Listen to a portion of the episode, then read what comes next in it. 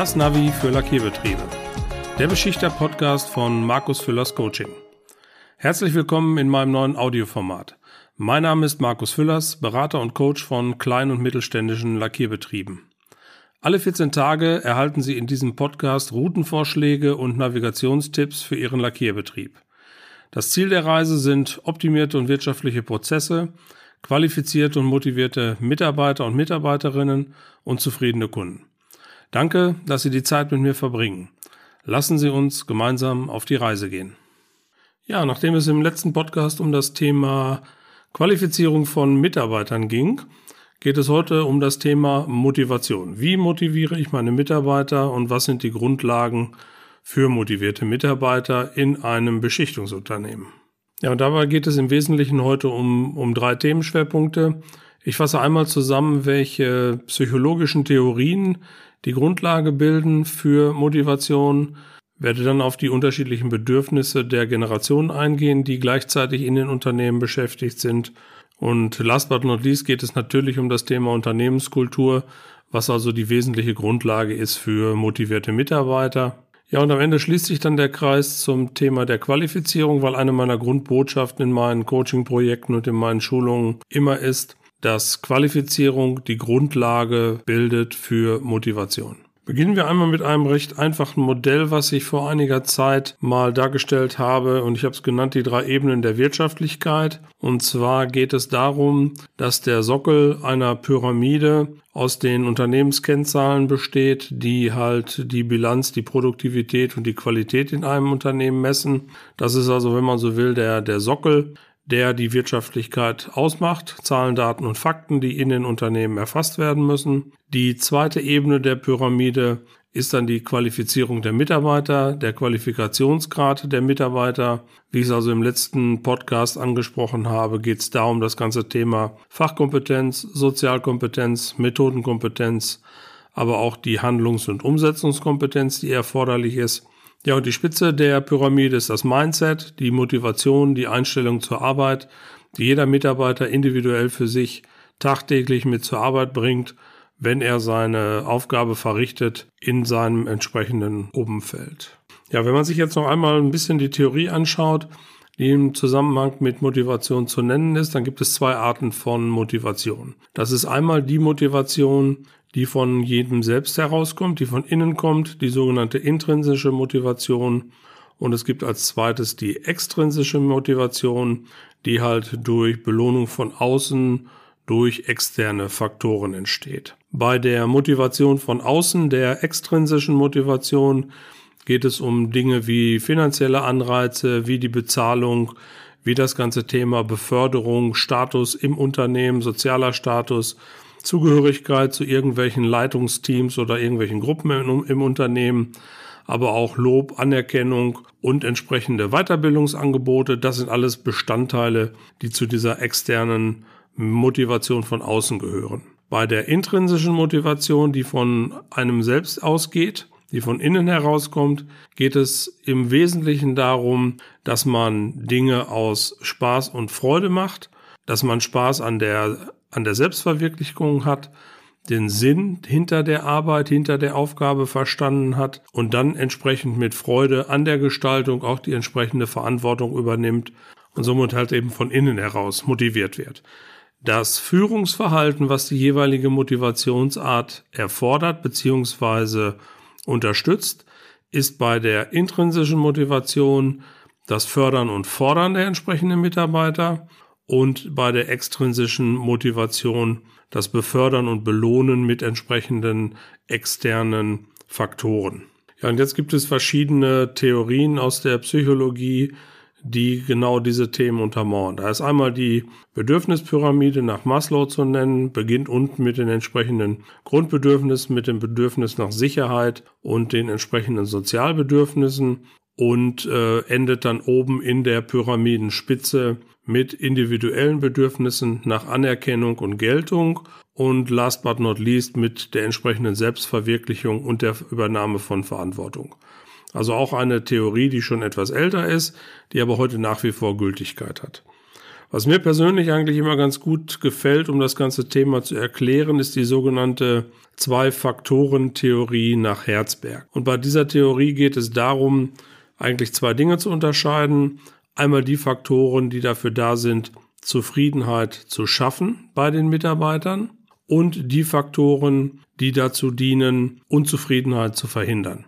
Das sind also im Prinzip diese beiden Faktoren und äh, das sind dann die sogenannten Hygienefaktoren und die Motivationsfaktoren. Wenn man sich einmal eine Linie vorstellt, einen neutralen Bereich, in dem es halt bei den Mitarbeitern keine Zufriedenheit und keine Unzufriedenheit gibt, also der ganz neutrale äh, Bereich, den man sich dann anschaut, dann gibt es darunter die Hygienefaktoren, das sind dann die Arbeitsbedingungen, das sind die Arbeitszeiten, das ist die Bezahlung, der Führungsstil, das ist die Gestaltung des Arbeitsplatzes, das Betriebsklima, die Bezahlung, die Unternehmenspolitik, also alles die Dinge, die als Hygienefaktor einfach da sind und die als Selbstverständlichkeit vorausgesetzt werden. Wenn diese Faktoren vorhanden sind im Unternehmen, dann wird damit zumindest einmal erreicht, dass Unzufriedenheit verhindert wird.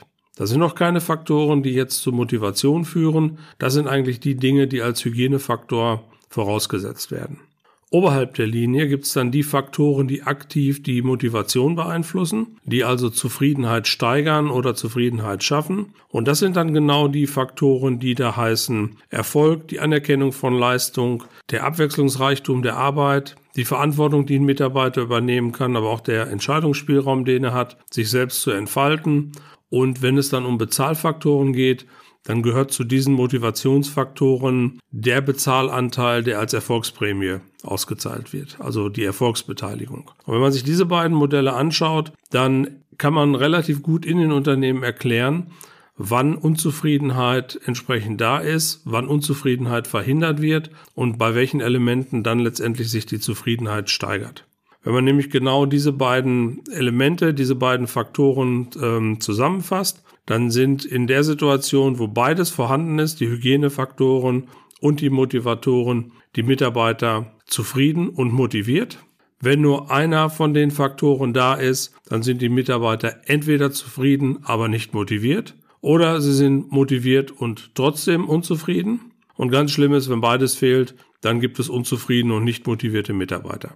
So, wenn man sich jetzt noch mal einmal die, die Wichtigkeit und die Bedeutung vor Augen führt, dann ist natürlich gerade in heutigen Zeiten des Fachkräftemangels es besonders wichtig, Fluktuation zu verhindern. Die Mitarbeiter, die man eingearbeitet hat, die im Unternehmen arbeiten, auch entsprechend ähm, zufrieden zu halten, um mal zu verhindern, dass sie den Arbeitgeber wechseln und sich einen neuen Job suchen. Ja, so viel einmal zu, zu, der, zu der Theorie der Motivation, die es halt schon seit vielen, vielen Jahren und Jahrzehnten gibt, über die immer wieder gesprochen wird in entsprechenden Führungskräftetrainings und äh, diese Faktoren, diese Elemente haben nichts an Bedeutung verloren. Auch nicht, wenn heute immer nur über die verschiedenen Generationen gesprochen wird, die im Unternehmen sind. Diese entsprechenden ähm, Bedürfnispyramiden nach Maslow und diese Zwei-Faktoren-Theorie von Herzberg haben heute nach wie vor Gültigkeit. Jetzt schauen wir uns einmal den Zusammenhang an zum aktuellen Fachkräftemangel. Ja, ich habe in dieser Woche auf einer Fachtagung zum Thema duale Ausbildung eine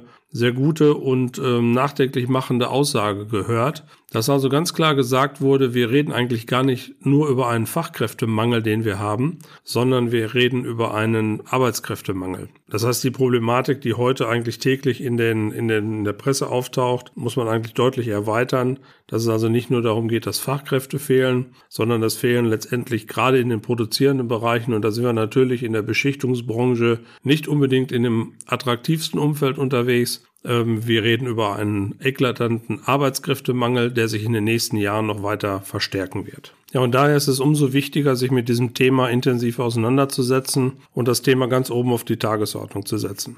Der Kampf um die Arbeitskräfte, um die Fachkräfte wird weiter ansteigen. Es werden in den nächsten Jahren immer weniger Absolventen dem Arbeitsmarkt zur Verfügung stehen. Ja, und immer weniger Absolventen interessieren sich für eine duale Ausbildung. Alle zieht es irgendwo in Richtung Universität. Alle wollen studieren. Und in den produzierenden Bereichen, auch gerade in der Beschichtungsbranche, fehlt es an Facharbeitern und fehlt es aber auch an Arbeitskräften, die dort zum Einsatz kommen. Es gibt einen Wettbewerb um die entsprechenden Talente, gibt einen Wettbewerb um die entsprechenden Arbeitskräfte und den kann man halt eben nur gewinnen beziehungsweise sich seine entsprechenden Arbeitskräfte sichern, wenn man sich frühzeitig über diese Themen Gedanken macht und aktiv in die Ausbildung, in die Qualifizierung der Mitarbeiter investiert. Es geht aber auch darum, zusätzliche Anreize zu schaffen, um eine Aufnahme von Beschäftigung im Unternehmen anzubieten. Und es geht darum, kreativ um die Ausbildungsplätze und um die Arbeitsplätze im eigenen Unternehmen zu werben. Man hört es immer wieder und ähm, man stellt es auch in vielen Unternehmen fest, dass es mittlerweile Realität geworden ist. Es ist also nicht mehr so, dass sich die jungen Leute bei den Unternehmen bewerben und dort Schlange stehen,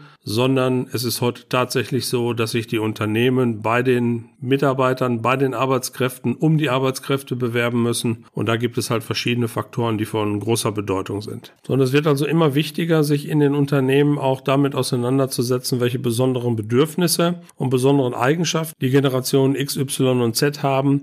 Und die Unternehmen müssen halt die entsprechenden weichen Stellen und Randbedingungen sicherstellen, die halt dafür sorgen, dass auch diese Generation gerne und motiviert zur Arbeit kommt kommen. So, wenn man sich nun einmal anschaut, welche Motivatoren denn genau diese Generation Z und vieles davon gilt auch für die Generation Y, welche Motivatoren diese Generation ausmachen, dann nennen 80 Prozent der Generation Z, das ist also das Ergebnis einer umfassenden Studie über die Jugend in Deutschland und die Arbeitswelt, dann nennen 58 Prozent Spaß als größte Motivation für Leistung. Das heißt also, die Arbeit muss Freude machen und man muss den Sinn für die jeweilige Arbeit und für die jeweilige Aufgabe verstehen. Die klare Definition, was unter guter Arbeit, unter einem guten Arbeitsplatz verstanden wird, ist an erster Stelle eine gute At äh, Arbeitsatmosphäre. Das heißt, das Thema Unternehmenskultur, auf das ich gleich noch eingehen werde. Das ist aber auch in vielen Fällen die gute Balance zwischen Arbeit und Freizeit. Das sind gute Vorgesetzte und halt eben der Sinn der Tätigkeit, die ausgeführt wird, muss verstanden werden und das natürlich verbunden mit einer langfristigen Sicherheit für einen Arbeitsplatz. Wenn diese Dinge sichergestellt sind, dann sind die auch entsprechend bereit, gute Leistung zu bringen und kommen motiviert zur Arbeit. Ja, und daraus lassen sich jetzt vier Schritte ableiten, die erforderlich sind, um die Generation Z für die Arbeit im Unternehmen zu begeistern.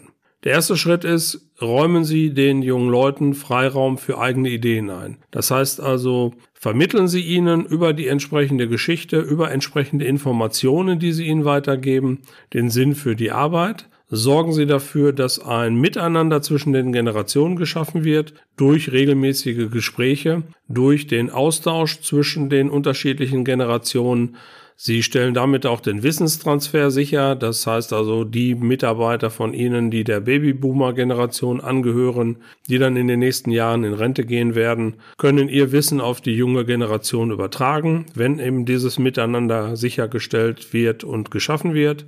Geben Sie den jungen Leuten regelmäßiges Feedback durch die entsprechenden Kommunikationsplattformen, unterhalten Sie sich mit ihnen und vor allem feiern Sie die entsprechenden Erfolge, wenn es also erfolgreiche Projekte im Unternehmen gab, wenn Kundenaufträge erfolgreich abgewickelt wurden, dann gehört es auch einfach dazu, dass diese Erfolge gemeinsam gefeiert werden. Und so gelingt es ihnen halt eben, die jungen Generationen auch entsprechend für eine Arbeit in ihrem Unternehmen zu begeistern. Kommen wir nun zum Thema Unternehmenskultur. Was zeichnet eine Unternehmenskultur aus? Unternehmenskultur wird im Wesentlichen dadurch gekennzeichnet, welche Geschichten von dem Unternehmen erzählt werden. Das heißt also, was erzählen die Mitarbeiter in ihrer Freizeit, was erzählen die jungen Leute in ihrer Familie über die Arbeit im Unternehmen? Macht es Spaß? Haben sie den Sinn an der Arbeit verstanden? Und das sind genau die Dinge, die letztendlich die Unternehmenskultur ausmachen. Und das, eine Vielzahl, das sind dann eine Vielzahl von Einzelfaktoren, die im Wesentlichen dann alle zusammen die Unternehmenskultur kennzeichnen. Jetzt ist heute durch die äh, Corona-Pandemie, durch das mobile Arbeiten, was in vielen Unternehmen, gerade auch in den kaufmännischen Bereichen Einzug gehalten hat, an vielen, in vielen Fällen das, das Zusammenarbeiten im Betrieb verhindert worden. Alles hat nur noch digital stattgefunden über entsprechende Teams oder Zoom-Veranstaltungen. Und die Unternehmen sind halt jetzt aufgefordert, genau da entgegenzuwirken und Foren zu schaffen und Plattformen zu schaffen, um die Leute wieder in die Betriebe zu holen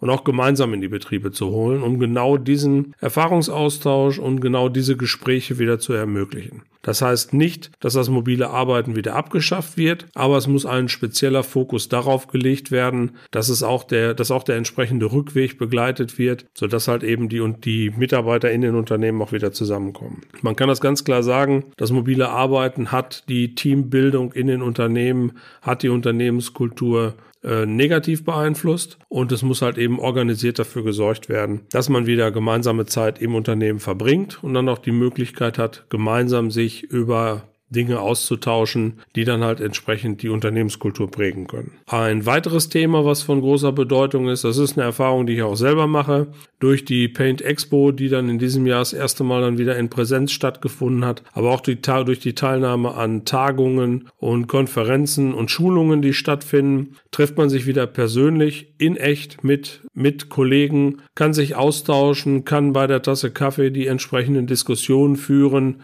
die wir über viele, viele Monate und Jahre jetzt vermisst haben. Und auch genau diese Offline-Events, die dann in Präsenz stattfinden, fördern den Zusammenhalt, fördern den Austausch. Und das sind die Dinge, die natürlich jetzt auch wieder angeschoben werden müssen. Und die Leute müssen einfach auch mal wieder zu genau solchen Veranstaltungen rausgelassen werden, damit dieser Austausch entsprechend stattfinden kann. Und das steigert letztendlich die Motivation auch der Mitarbeiter, die dann mal zu einer Messe geschickt werden, auf Dienstreise gehen und dann entsprechend mit Kollegen zusammenkommen und sich austauschen können. Ja, und wenn ich jetzt den heutigen Podcast noch einmal zusammenfasse, dann sind da zum einen die alten psychologischen Theorien zu nennen, die heute nach wie vor Gültigkeit haben.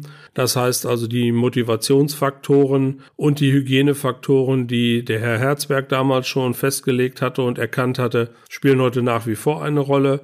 Das gleiche gilt für den Generationen, durch die, für den vermeintlichen Generationenkonflikt, der in vielen Unternehmen vorherrscht, durch das Zusammentreffen der Babyboomer und der Generationen XY und Z. Die Unternehmen sind heute halt gefordert, sich auf die neuen Randbedingungen einzustellen, indem halt verstärkt Wert darauf gelegt wird, Freiheit und Entscheidungsfreiräume zu schaffen, um sich selbst zu verwirklichen in den Unternehmen, um eigene Erfolge und eigene Erfahrungen zu sammeln. Dann sind die jungen Leute auch in, auch bereit, Verantwortung zu übernehmen und die Unternehmer und Führungskräfte haben eine ganz wesentliche Aufgabe darin, zukünftig den Sinn für die Arbeit zu vermitteln, die Kommunikation anzukurbeln und ein generationenübergreifendes Miteinander zu schaffen regelmäßige Feedbackgespräche und Kommunikationsplattformen, Besprechungen, die dann halt eben dazu dienen, sich untereinander auszutauschen, müssen auch als regelmäßige Institution in den Unternehmen eingeführt werden. Ja, und das soll es für heute gewesen sein. Wenn es Ihnen gefallen hat, was Sie gehört haben, freue ich mich über ein Abo für meinen Podcast. Für alle Fragen nutzen Sie gerne die Kommentarfunktion oder nehmen Sie mit mir Kontakt auf. Alle Möglichkeiten dazu finden Sie in der Podcast-Beschreibung oder auf meiner Webseite www.markus-füllers-coaching.de. Nochmals vielen Dank für Ihre Zeit und Ihr Interesse. Bis zum nächsten Mal, Ihr Markus Füllers.